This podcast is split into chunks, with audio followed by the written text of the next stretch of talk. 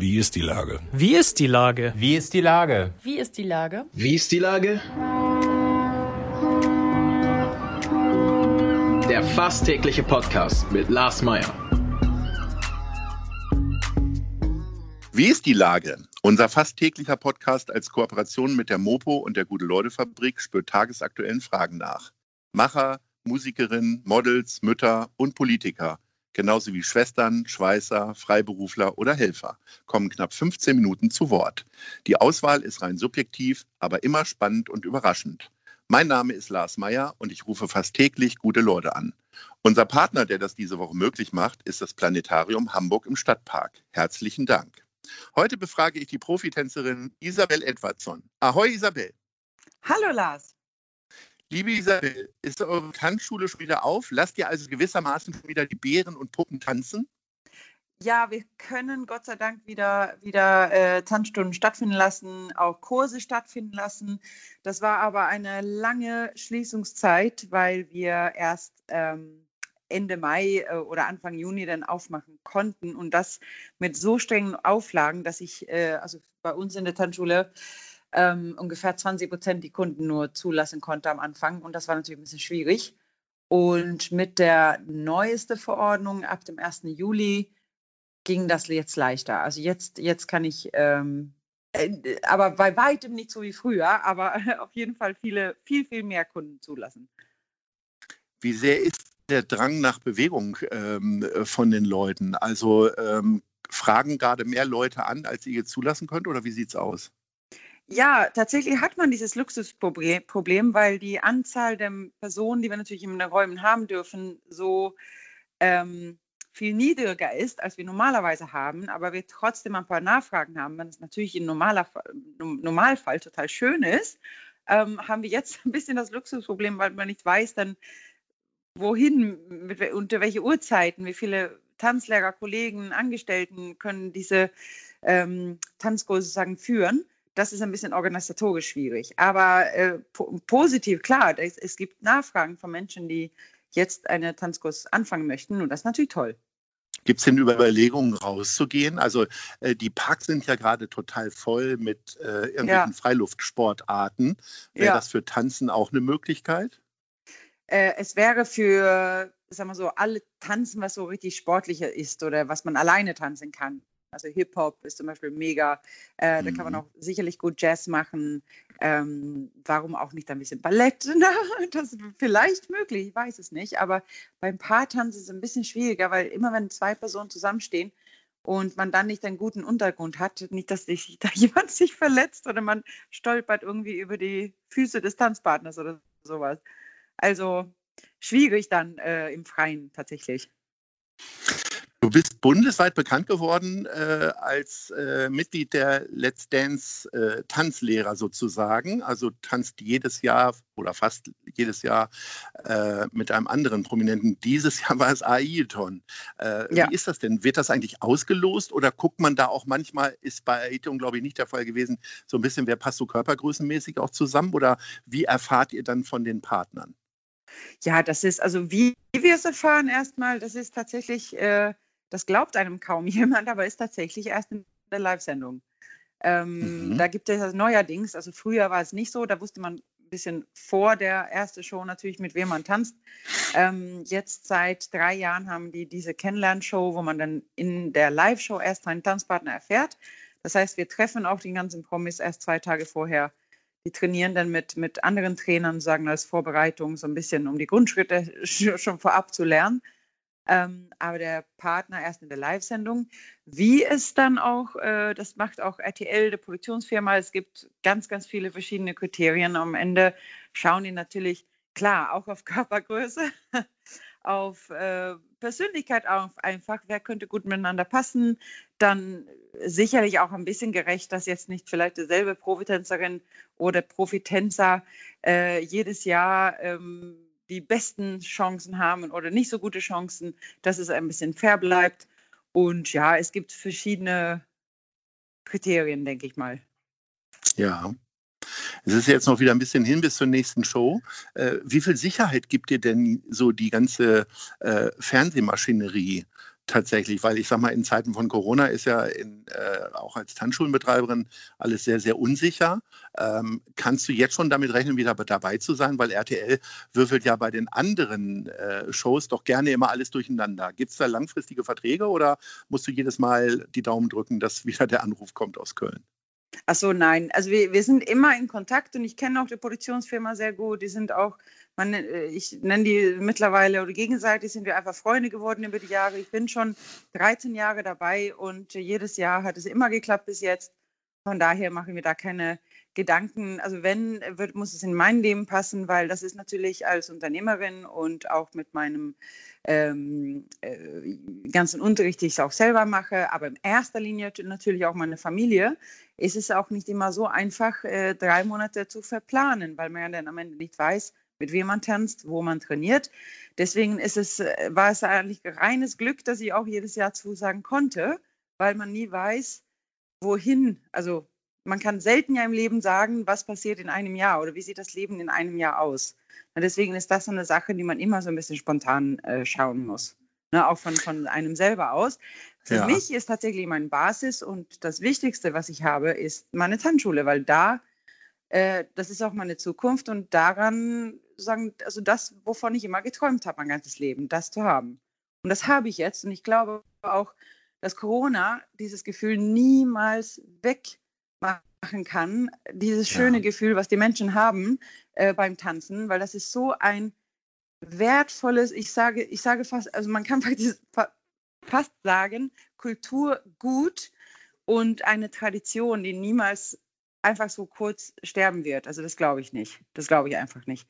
Dafür ist es viel zu schön und es ist auch nicht wenn man auch auf die Abstände achtet zwischen den Tanzpaaren, ist es auch kein, nicht gefährlich, sondern sogar perfekt für die Gesundheit. So, jetzt habe ja. ich ein bisschen Werbung gemacht. ja, das ist ja völlig in Ordnung. Aber äh, ich bin da wirklich, ich bin da fest Überzeugung, dass Tanzen so toll ist, dass das nicht, ähm, ja, dass, dass die Menschen nie, nicht aufhören werden, äh, Tanzkurse zu buchen. Wie gehst du denn eigentlich immer damit um, wenn du dann so äh, zwei, drei Monate so total Ruhm hast und Popularität, Bekanntheit, äh, dir Millionen Fernsehzuschauer irgendwie äh, zugucken und dann kommt dann erstmal wieder ein paar Monate nichts und dann wirklich nur das kleine Hamburg mit der Tanzschule und Ach, so weiter ist. Nein. Bedingt das eine das andere auch? Also ist das andere dann auch wieder Erholung und Normalität oder äh, macht das auch schon ein bisschen süchtig so, der ganze Showbetrieb?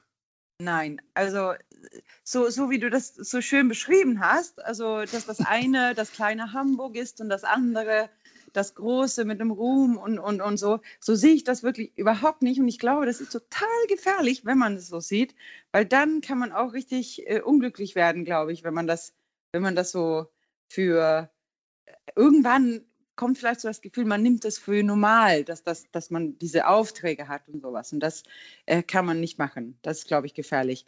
Ähm, nee, ich bin einfach super dankbar. Ich äh, bin super boden, bodenständig. Ähm, ich, mein Mann holt mich auch immer, sollte ich nicht bodenständig sein, immer sowieso äh, wieder auf den Boden runter.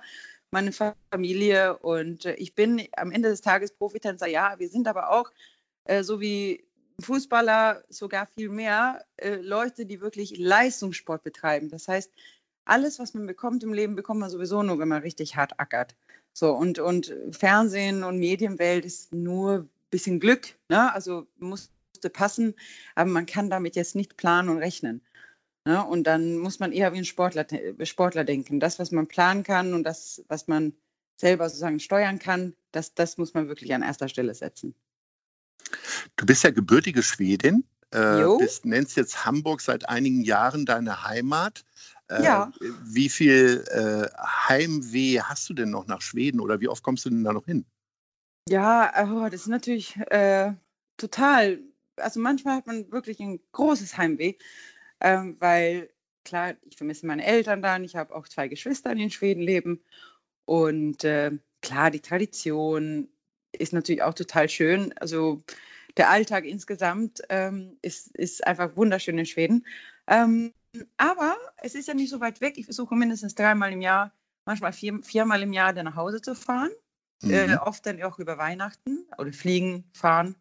Ähm, oder meine Eltern kommen auch zu Besuch öfter mal. Genau. Also das passt da nicht ganz gut. Aber wo Irgendwann, holst du dir wenn denn ich Rentner bin, dann ziehe ich wieder zurück. Ist es so, ja? Keine Ahnung. Äh, aber wo holst du denn dein Stück Schweden hier so in Hamburg? Ich meine, es gibt ja, gibt ja nicht nur ein Möbelhaus, wo du Schöttböller essen könntest, äh, sondern auch äh, viel Gastronomie. Und man hat so das Gefühl, dass wirklich so in, in jedem Einkaufsbereich auch immer irgendwas mit Schweden ist, weil ähm, Schweden hier ja schon viele Herzen öffnet. Also Ja. auch so ähm, eben nicht nur die Einwohner, sondern auch der ganze Style und so scheint hier Ja. vor allen Dingen in Hamburg ja sehr, sehr beliebt zu sein. Ja, ich glaube, ich habe auch gelesen, ich glaube, in Hamburg gibt es die meisten äh, Schweden, die in, nach Deutschland gezogen sind. Zufall. Deswegen bin ich nicht nach Hamburg gezogen. Das war tatsächlich auch, weil mein Mann hier geboren ist. Der ist ein waschechter Hamburger. Ja. Und äh, für mich, ich fühle mich auch hier total zu Hause, wirklich. Also ich liebe Hamburg. Ich fühlte mich auch vom ersten Tag an äh, hier zu Hause, weil auch gerade die Innenstadt mit Architektur und die Brücken und alles, das ist, sieht so ein bisschen ähnlich aus wie Göteborg. Und ich stamme aus Göteborg, ist ja auch unser Hafenstadt in Ja. Schweden. Und deswegen fühle ich mich in Hamburg einfach total wohl. Aber sag doch mal, mach doch mal hemmungslos Werbung. Wo holst du dir denn so dein Schwedengefühl Oh außerhalb eines Möbelhauses? außerhalb eines Möbelhauses. Äh, oh, das klingt voll langweilig. Zu Hause, ich koche einfach Schwedisch. Ja? Ich koche meine Rezepte aus Schweden und ich Okay. telefoniere mit meiner Familie und so weiter. Aber ich es gibt jetzt keinen Laden oder kein extra Restaurant oder so, wo ich regelmäßig hingehe. Nein. Okay. Was hast du Ich- dir denn jetzt von Hamburg so abgeguckt? Was macht dich denn jetzt schon zur Hanseatin? Oh. Äh, weiß ich nicht. Weiß ich nicht. so schwierig zu Gibt es sagen. denn etwas, was dir, was dir besonders so auffällt, irgendwie, äh, was du gut findest, ob, ob du es jetzt übernommen hast oder nicht? Du hast ja gerade eben schon zu deinem Mann Ja. gesagt, über deinen Mann Ja. gesagt, dass er waschechter Hamburger ist. Was ist denn das? Ja.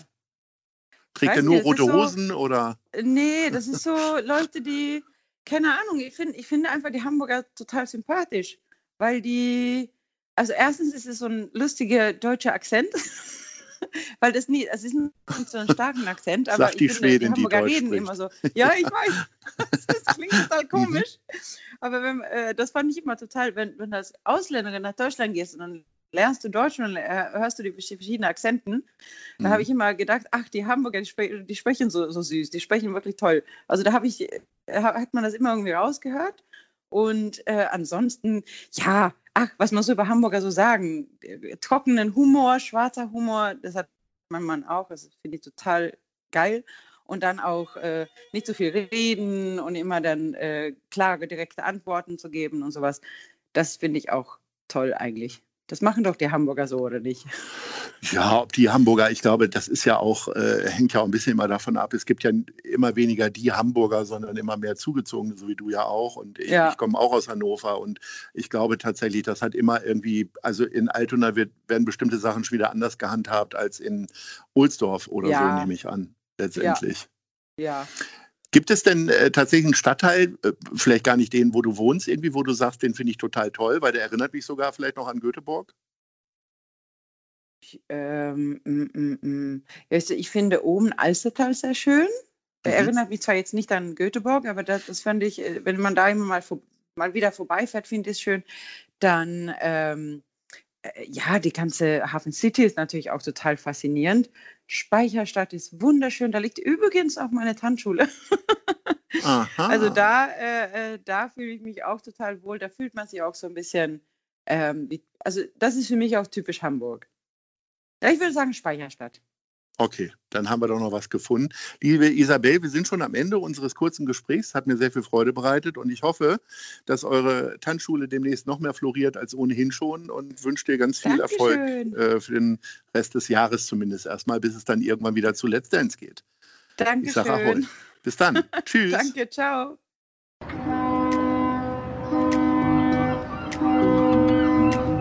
Dieser Podcast ist eine Produktion der Gute-Leute-Fabrik und der Hamburger Morgenpost.